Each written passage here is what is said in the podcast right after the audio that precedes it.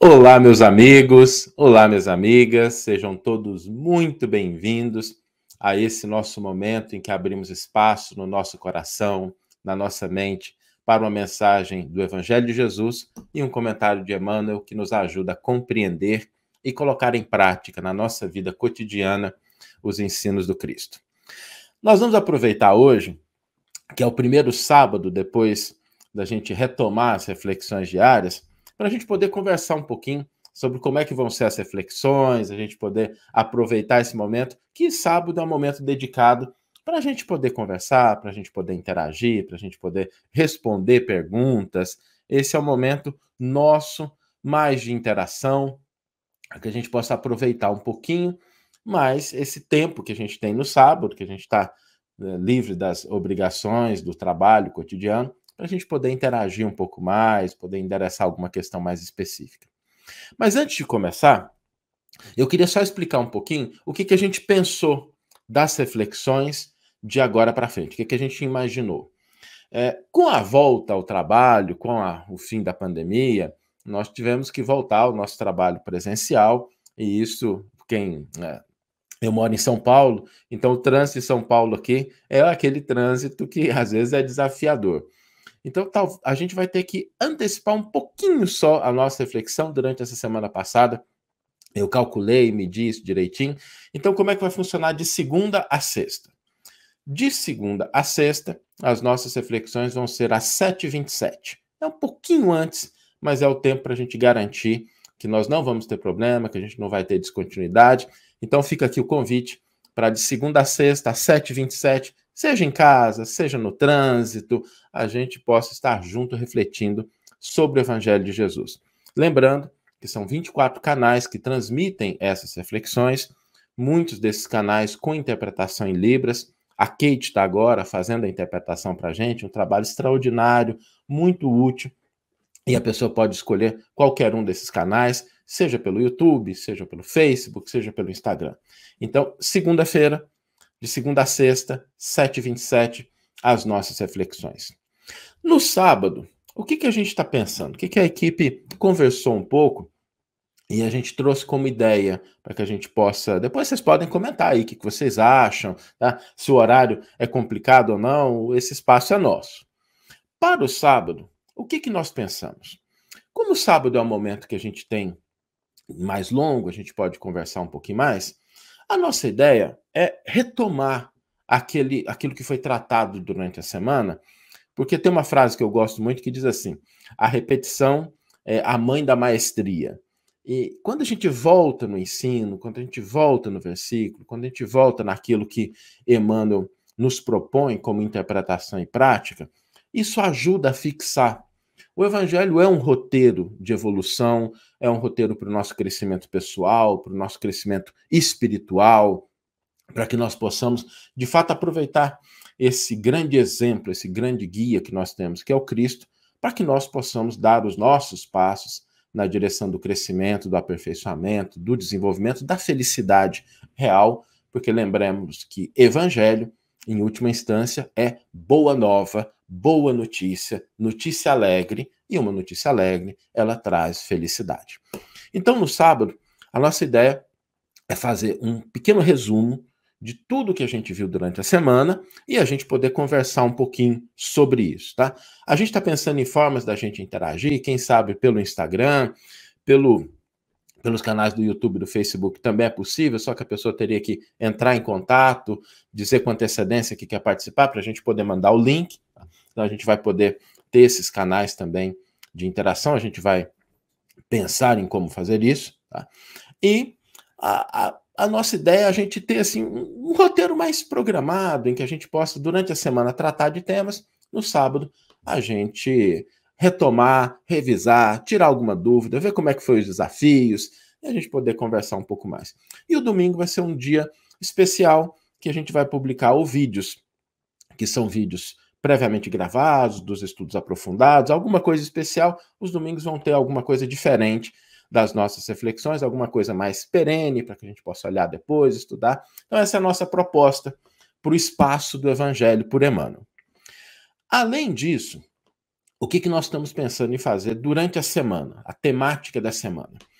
Para quem ainda não conhece, para quem está chegando a primeira vez, as nossas reflexões são todas elas baseadas na coleção O Evangelho por Emmanuel. São sete volumes que reúnem todos os comentários de Emmanuel, são 1.616 comentários de Emmanuel, a mais de mil versículos do Novo Testamento. E essa coleção é o que tem sido a nossa companheira diária aqui já há alguns anos que a gente está nas reflexões.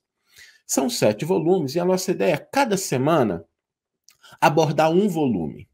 A gente trazer comentários de um volume, porque a gente tem a oportunidade também de falar um pouquinho sobre aquele evangelho, sobre aquele texto. Essa semana que passou, semana passada, nós tiramos todas as reflexões do Evangelho, do comentário de Emmanuel, o Evangelho de Mateus, do primeiro volume da coleção Evangelho por Emmanuel, aquele azulzinho, que é o, um dos maiores volumes né, do, da coleção. A gente tirou todas as cinco reflexões desse primeiro volume. Na próxima semana, nós vamos tirar as reflexões do Evangelho, do segundo volume, os comentários do Evangelho de Marcos, depois, na seguinte, ao Evangelho de Lucas, João, Atos, cartas de Paulo e as cartas universais e o Apocalipse. Porque a gente, cada semana, a gente pode se dedicar a, a um volume da coleção, entender um pouquinho o que, que é, entender o texto. E eu acho que isso é bacana para a gente entender o, a relevância dessa coleção, para a gente poder se aproximar do Evangelho de Jesus. Eu sempre falo isso. Essa coleção é, é, são os livros que eu gostaria de ter tido quando eu comecei a estudar o Evangelho. Se eu tivesse alguma coisa assim organizada, sistematizada, com índice, referência, para mim teria sido uma mão na roda, e eu acho que é por isso que Deus faz assim, né? Ele diz assim: meu filho, se você quer alguma coisa, trabalhe, então vá produzir, vá atrás. E eu tive a honra de coordenar a equipe que fez a pesquisa e que levou ao cabo a produção da coleção Evangelho por Emmanuel, que tem sido a nossa companheira diária. Então é isso. Recapitulando rapidamente, segunda a sexta, 7h27, reflexões baseadas em um volume por semana. Sábado, um momento de interação, de recapitulação do que a gente viu durante a semana. E domingo, vídeos especiais, ok? Se o pessoal achou interessante, deixa aí nos comentários, pode colocar alguma observação. O pessoal está comentando aqui. A Eliane disse que a ideia é excelente. A Aldina chegando agora, seja bem-vinda. Muito bom, Nina. Ó. A Nina tem dei de presente a uma irmã ela disse que foi o melhor presente da vida dela, a coleção Evangelho por Emmanuel. Que bacana, gente. Obrigado. Vocês não sabem o quanto a gente. É, foi um trabalho todo voluntário, tá? Só para deixar isso claro, acho que é importante esclarecer. É todo um trabalho voluntário, toda a equipe trabalhou de forma voluntária durante seis anos para produzir essa coleção. Todos os direitos autorais são da Federação Espírita Brasileira e a gente fica muito feliz que isso tenha sido útil para as pessoas, assim como é para a gente até hoje. Ok, então vamos lá. Então vamos para o nosso resumo da semana. A gente vai chamar inicialmente até aparecer um nome melhor. A gente vai falar do nosso resumo da semana. Essa semana a gente dedicou as reflexões ao Evangelho de Mateus, que é um evangelho muito especial e ele tem passagens muito especiais. E a primeira reflexão que nós trouxemos foi do começo do ministério de Jesus, quando ele vai para o deserto.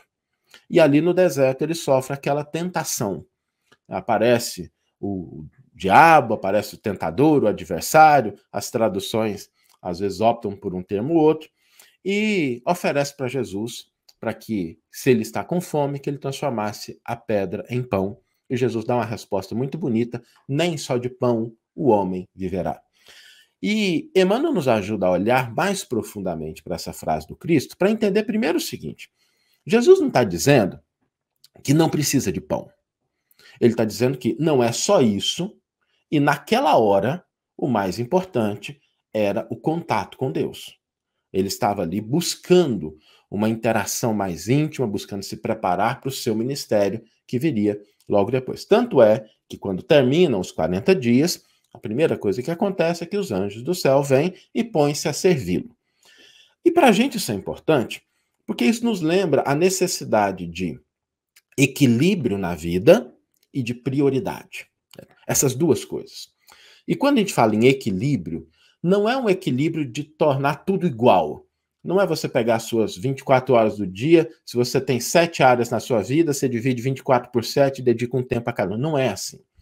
Equilíbrio na vida é um equilíbrio dinâmico. É um equilíbrio que nos convida a agir de acordo com prioridades. O que é mais importante naquele momento e naquele contexto. E isso é algo fundamental para a nossa vida, porque vez ou outra, uma determinada área vai exigir uma atenção maior, vai exigir uma dedicação maior.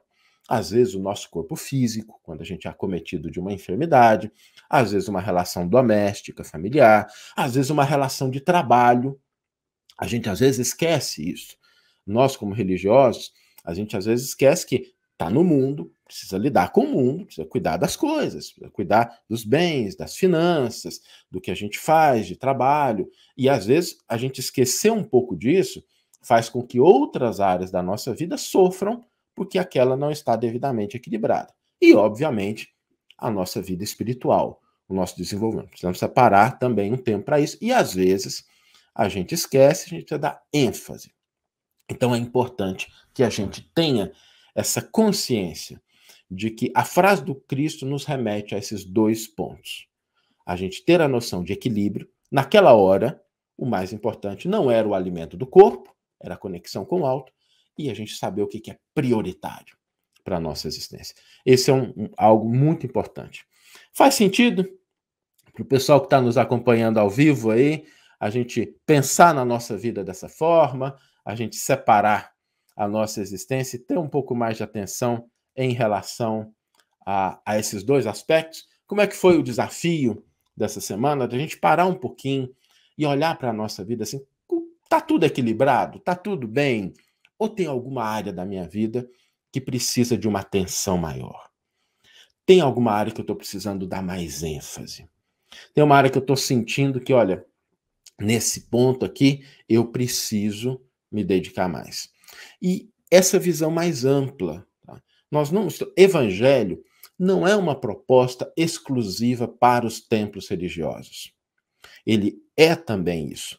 Os centros espíritas, as igrejas católicas, protestantes, evangélicas, todas elas nos traz, nos trazem propostas importantes, mas o evangelho é para a vida. Ele não é só para esses momentos. Lá é treino, é o momento em que a gente concentra, mas a vida ela demanda essa experiência com o evangelho, essa prática do evangelho. Por isso, então, a gente precisa equilibrar, ok? Muito bom. O, na terça-feira, nós tratamos de um tema importante que foi a compaixão. E aqui tem até uma pergunta que foi feita por. Deixa eu pegar o nome da pessoa. O Luiz Augusto fez uma pergunta muito interessante, porque quando a gente pensa em compaixão, às vezes a gente confunde a compaixão com sentir dó das pessoas, sentir pena das pessoas. Né? E não tem nada de errado a gente sentir pena, a gente sentir dó, faz parte. Só que isso não é compaixão. Compaixão é um entendimento mais profundo da causa do sofrimento daquela pessoa e um desejo de diminuir esse sofrimento. É isso que é compaixão o entendimento da causa profunda e um desejo de diminuir esse sofrimento. E por que, que essa causa profunda precisa ser analisada? Porque nem sempre a vida ela é instantânea nas suas consequências. Às vezes nós estamos fazendo uma coisa hoje que vai gerar uma, um sofrimento mais tarde. Então, a causa é o nosso, a nossa postura, o nosso comportamento hoje. E a consequência vem depois. Quando alguém olha para uma pessoa e percebe isso, ela entende que a causa de um sofrimento futuro está sendo gerada nesse momento. E o desejo de evitar o sofrimento futuro muda a postura. Então vamos trazer isso para o nosso cotidiano, para que a gente possa entender isso de uma maneira singela, um exemplo simples. Né? Alguém perde a paciência com você e começa a gritar, começa a ser né? Perdeu as estribeiras. Naquela hora, uma pessoa que é movida de legítima compaixão, ela olha para a pessoa irritada e entende que aquele desequilíbrio, que aquela postura, que aquela agressividade vai mais tarde se converter em sofrimento. Então, a causa daquele sofrimento que a pessoa vai ter é o estado emocional dela no momento presente. Então, ela entende isso. E percebam que é por isso que compaixão não é sinônimo de ingenuidade. Exige mais. Porque às vezes a gente fica com dó e com pena da pessoa que sofre. A pessoa que está na rua, a pessoa que sofre de uma doença, a pessoa que está passando por uma privação, por uma escassez. Isso desperta na gente o sentimento de piedade, de comiseração, e nada de errado com isso, tá? Só que a mesma pessoa que sente pena de alguém que está na rua, que está passando por uma dificuldade, por um problema de saúde, às vezes, quando encontra alguém que a agride, revida da mesma forma. Revida com raiva, revida com agressividade. Então, embora ela seja movida por um sentimento de pena, o nível de compaixão dela não é alto porque ela não consegue entender uma situação mais desafiadora. Tá? Então, essa é uma grande diferença. Bom, então a pessoa entendeu que a outra que a está agredindo está causando um sofrimento futuro. Mas ela é movida por um desejo de diminuir esse sofrimento. E como é que ela diminui o sofrimento? Evitando que no presente aquela situação se converta em um nível de conflito tão alto que vai gerar um sofrimento maior do futuro. Então, a postura dela é diferente. Ela olha para a pessoa e fala assim: Poxa, Fulano, estou percebendo que você está nervoso, estou percebendo talvez alguma coisa que eu tenha dito não soou bem para você, porque o que ela quer é diminuir o nível do conflito, diminuir o nível da agressividade, porque ela sabe que isso vai ser causa de sofrimento futuro. Deu para entender, gente, o quanto é, a compaixão ela exige uma compreensão mais profunda? E aí, a pergunta que foi feita é uma pergunta muito interessante porque diz o seguinte: mesmo que a pessoa tenha um distúrbio do pânico, medo, será que a compaixão pode contribuir? E é interessante porque a compaixão ela pode contribuir em todas as situações da nossa vida. Em todas as situações da nossa vida. Porque nós estamos vivendo num mundo em que, vez ou outra, vai aparecer sofrimento, vai aparecer dificuldade. Quando a pessoa sofre de um distúrbio, de um transtorno, de uma problemática, a compaixão ela vai na causa do problema, ela vai na raiz, com o desejo de melhorar e busca soluções. A compaixão faz com que nós busquemos soluções que simplesmente sentir dó, sentir pena, não vão encontrar. Porque a compaixão, ela às vezes olha para a situação e fala assim: poxa, olha, a pessoa está sofrendo, o que, que eu posso fazer? Como é que eu posso contribuir? Será que eu posso buscar um médico? Será que eu posso ajudar a família? Será que eu posso contribuir com um entendimento? Será que a minha postura em relação a essa pessoa não pode alterar de uma forma que ela possa se sentir melhor, que ela não sofra tanto? A compaixão ela busca soluções, busca ações, busca mobilizar recursos, estratégias que a mera, e não tem nada de errado com isso, tá? Mas meramente você sentir pena, você sentir dó, não vai buscar. Porque às vezes a gente se transborda em lágrimas diante de uma situação, mas a gente não sabe exatamente como agir. Então, a compaixão ela busca uma solução. Tá? A compaixão pode ser utilizada em todas as situações da nossa vida, para todas as criaturas vivas. Existe uma, uma religião que trabalha muito a questão da compaixão, que é o budismo. O budismo tem como princípio essa compaixão. E o Buda, ele fala que ele sente compaixão por todas as formas de vida. Todas as formas de vida. Não é só o ser humano. É desde uma planta, o animal, o ser humano. Essa compaixão ela se estende a todas as criaturas. Por quê? Porque se a gente vê uma plantinha sendo castigada pelas intempéries do tempo, se nós somos movidos de compaixão, a gente vai lá e tenta ajudar aquela plantinha no sentido dela não sofrer, dela continuar crescendo. Então, esse sentimento de compaixão é algo muito profundo para que a gente possa desenvolver. E não é algo que nasce da noite para o dia. Existe é, algo que a gente vai aprendendo. A Maria do Carmo está fazendo uma pergunta assim: compaixão está ligada à ação? Sempre. Muito boa pergunta, viu, Maria do Carmo? Sempre. Não existe compaixão sem ação. Não existe compaixão sem alguma coisa que você faça por aquela pessoa.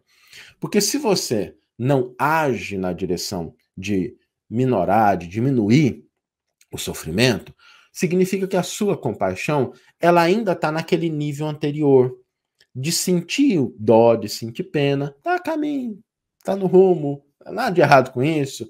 A gente está numa estrada muito longa ainda dando os primeiros passos, mas se a gente não mobiliza alguma coisa, significa que aquilo não tocou ainda no desejo de diminuir aquele sofrimento. Por quê?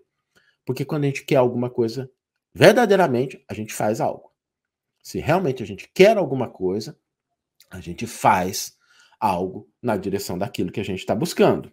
A gente não deixa de é, buscar efetivamente agir na direção daquilo que a gente está buscando.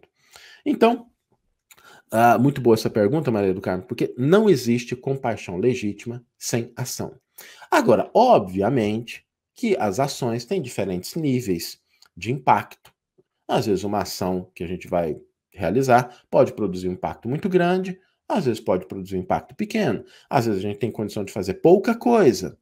A prece também é uma ação. É, aqui nós estamos vendo, os usuários no, no Instagram às vezes são difíceis de, da gente, mas Cris está dizendo o seguinte: é CDR Cris. A prece é uma ação. E é uma ação muito poderosa.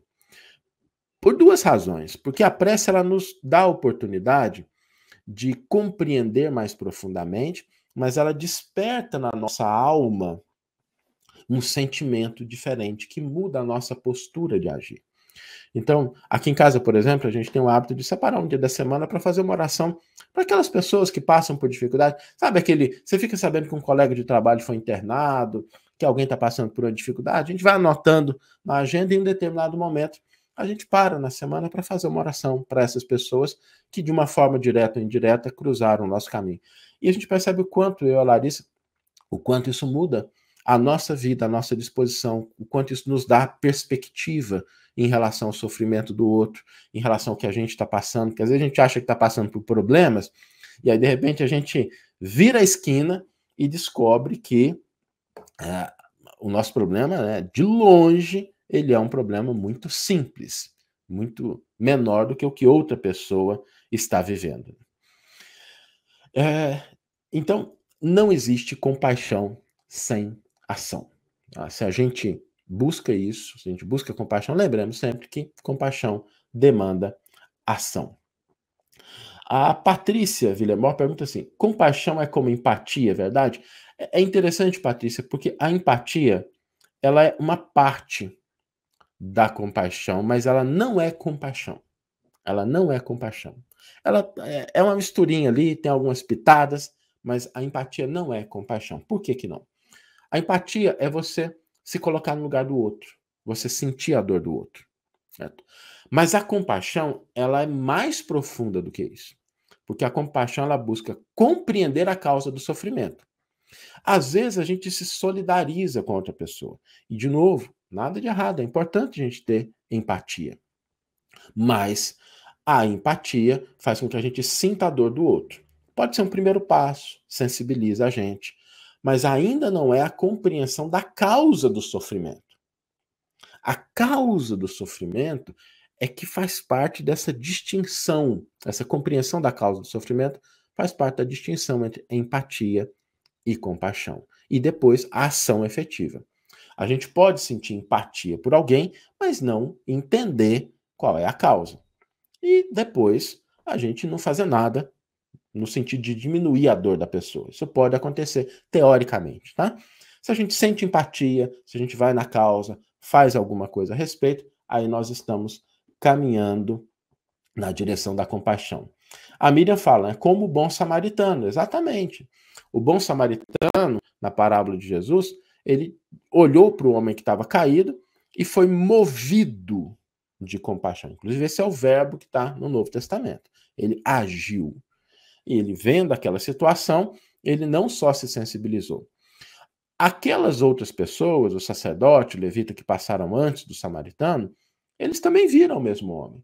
Podem ter sentido um pena, mas tinham outras coisas que eles consideravam mais importantes. Então, o desejo deles não foi de diminuir o sofrimento, não foi de auxiliar. Tinha outras coisas mais importantes para eles naqueles, naquele momento. E aí eles passaram ao largo. O samaritano não. O samaritano buscou efetivamente uma ação, mobilizar recursos para que aquela situação de sofrimento fosse diminuída. Tá? É, deixa eu dar uma olhadinha aqui nos comentários. Ver se temos alguma outra pergunta aqui. Ok. Então vamos passar. Nós tratamos essa semana também de. Às vezes a gente passa alguma pergunta que a gente não consegue ver, passa muito rápido, então pode continuar fazendo, copia e cola, que a gente consegue visualizar em algum momento, tá? Esse espaço aqui é nosso. Depois nós refletimos sobre uma outra temática, que é como fazer brilhar a nossa luz. E esse foi um tema que chamou muita atenção das pessoas, a gente acompanha sempre, porque a gente fala assim, brilha a vossa luz, e nem sempre a gente sabe como. E é mais simples do que o que a gente imagina. Em primeiro lugar, a gente precisa reconhecer que nós somos luz, que nós somos capazes de brilhar que a gente é capaz de realizar, que a gente é capaz de construir, que a gente é capaz de buscar algo de positivo, de se desenvolver, de impactar a vida das pessoas, a sociedade, em diferentes níveis, mas de forma positiva. E esse passo, sem ele, a gente não consegue avançar nos demais. Porque o outro é a gente olhar em volta e ver o que, que a gente tem de recurso, o que, que a gente tem de possibilidade, o que, que a gente tem de oportunidade, qualquer situação em que a gente se encontra, e utilizar isso. Porque não basta a gente reconhecer-se que eu posso brilhar, mas na hora de buscar recursos, elementos, a gente buscar coisas que estão fora do nosso campo de ação, que não estão à nossa disposição naquele momento. E sempre temos algo à nossa disposição. A gente sempre tem alguma coisa que nós podemos utilizar no sentido de brilhar, no sentido de se desenvolver, no sentido de crescer. Até o nosso corpo físico, que é um recurso do espírito. Nós não somos o corpo físico. Ele está emprestado por um tempo para que a gente possa utilizá-lo para fazer luz, para crescer, para se desenvolver. E por último, a gente buscar uma forma de ser útil ao semelhante. E nós dissemos na reflexão que o tema principal de ser útil não é simplesmente as ações é, caritativas, no sentido de doar coisas, isso faz parte, obviamente, mas qualquer ação útil está valendo. Você no trabalho, você numa relação conjugal, numa relação familiar, numa relação afetiva, você no ambiente social, no ambiente religioso, qualquer ação útil. Às vezes no trânsito, e quando alguém, quando você para numa faixa de pedestre, quando você respeita um sinal, quando você não revida uma agressão, está fazendo brilhar a luz, está fazendo algo de útil.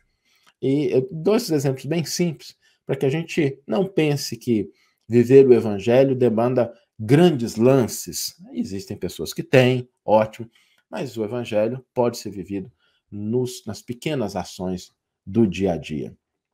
É, a Udicélia está perguntando o seguinte: Saulo, quando a gente vê a dor do outro, mas ele fica tentando esconder do mundo, como agir? Aí, Udicélia, então, muito boa pergunta, porque vamos pensar na compaixão. A pergunta do como agir, ela é uma pergunta importante, tá? Ela é uma pergunta importante, mas ela vem depois. Ela vem no momento certo. Quando a gente vê um problema, se a gente está movido de compaixão, a primeira pergunta não é como agir. A primeira pergunta é: o que é que está causando aquele sofrimento? Nós temos ali uma situação, uma causa de um sofrimento. Às vezes a pessoa ela fica tentando esconder do mundo porque a causa do sofrimento dela é que ela já foi tão machucada que ela não se permite expor o que ela sente. Então ela tem medo. a causa do sofrimento dela é o medo.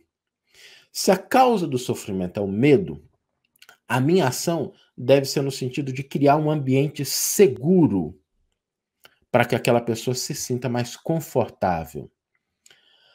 Quando a gente pensa nesse aspecto, aí a gente consegue agir no sentido de diminuir a causa do sofrimento, diminuir o sofrimento da pessoa de uma maneira mais efetiva.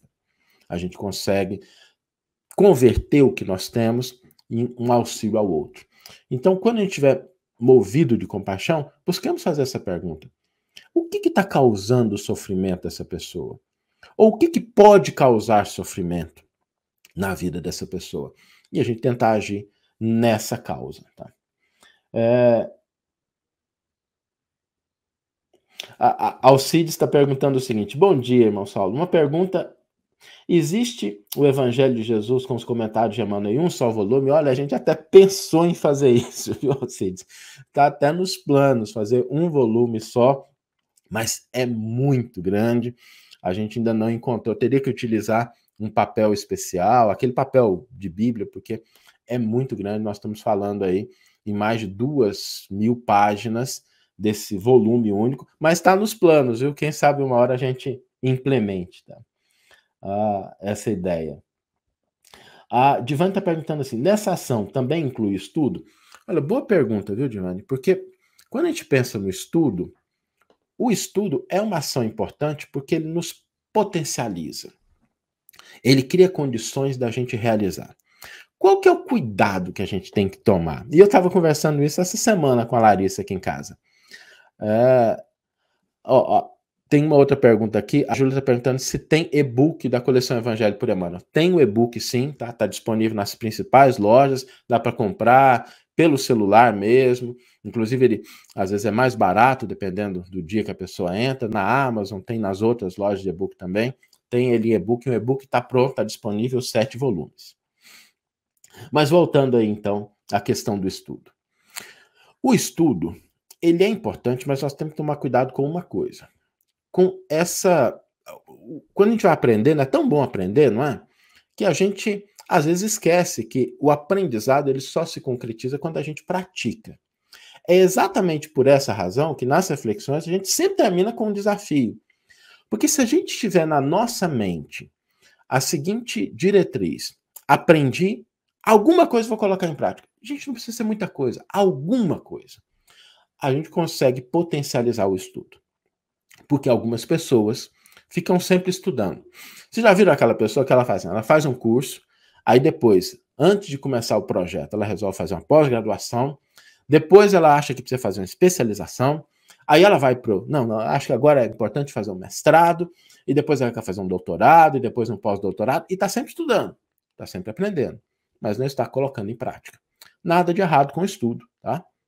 Mas nós não podemos nos esquecer que o que produz resultado são as nossas ações, é o que a gente faz. E tem um detalhe interessante. Nenhum plano sobrevive à realidade incólume.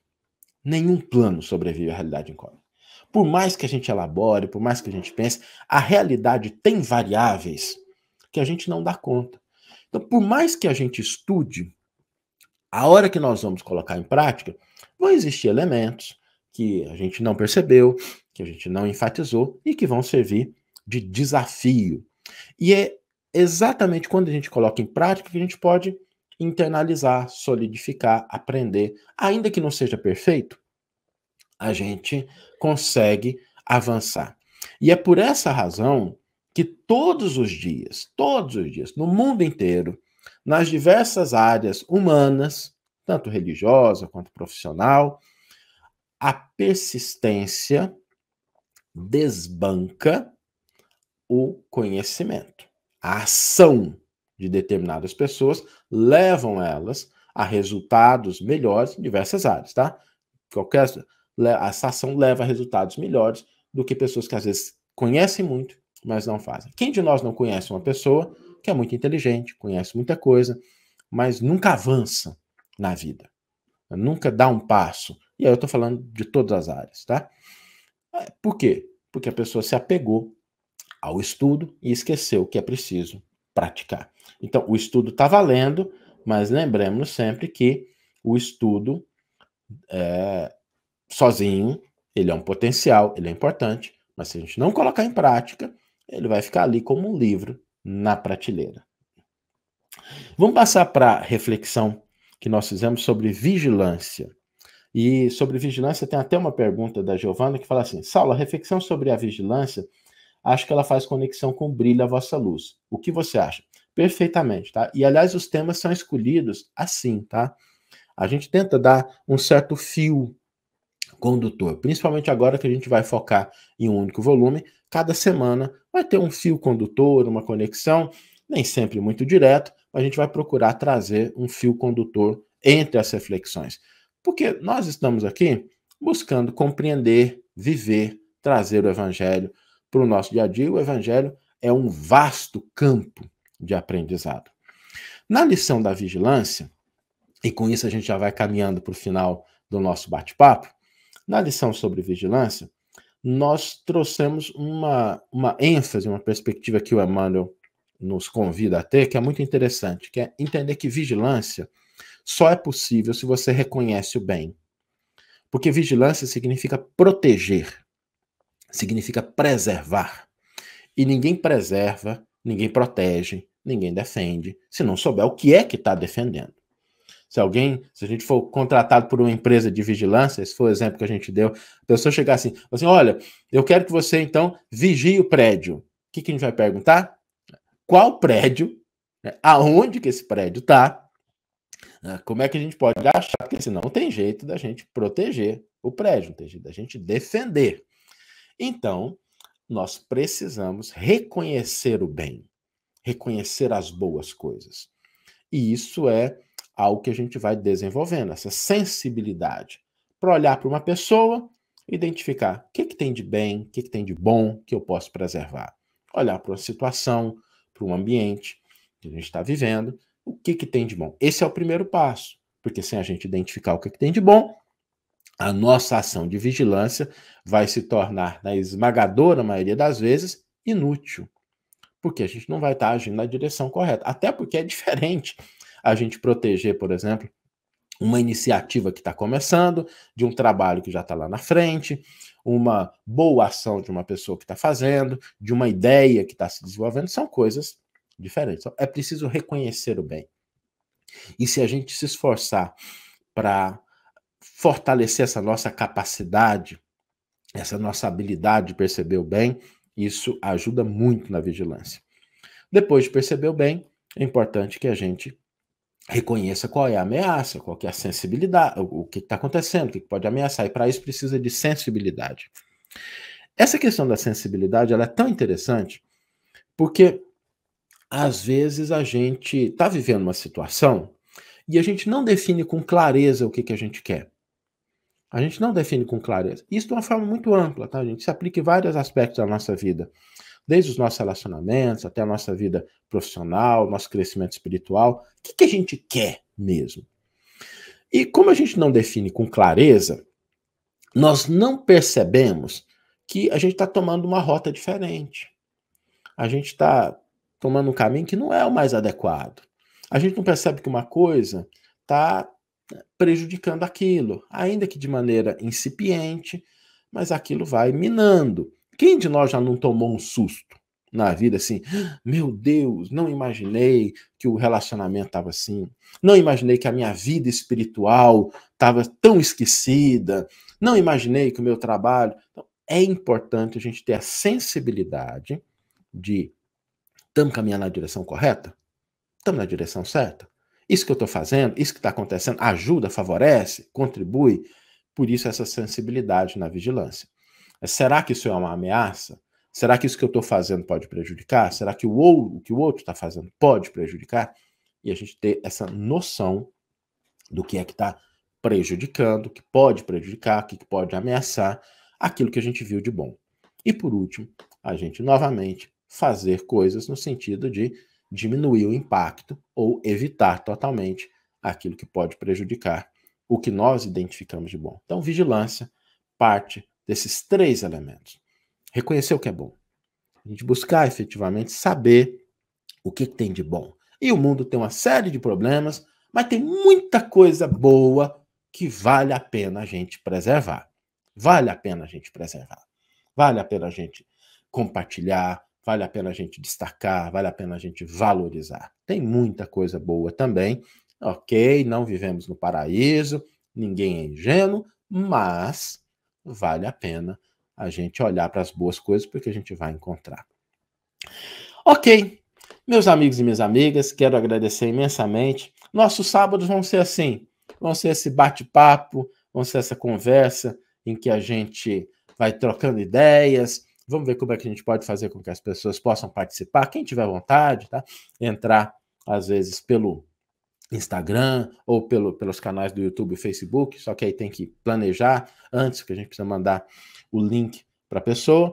E vai ser sábado, vai ser esse nosso bate-papo uma recapitulação dos principais pontos que a gente viu durante a semana, tirar algumas dúvidas e seguir nessa nossa trajetória infinita de buscar o Evangelho do Cristo, de seguir o Mestre, não só no campo religioso, mas em todos os aspectos da nossa vida, porque o Evangelho é, na minha opinião, um roteiro de felicidade, de paz, de alegria, que se a gente souber vivê-lo na nossa vida, nós estamos caminhando nessa direção que o Cristo nos apontou, que ele nos trouxe o seu grande exemplo.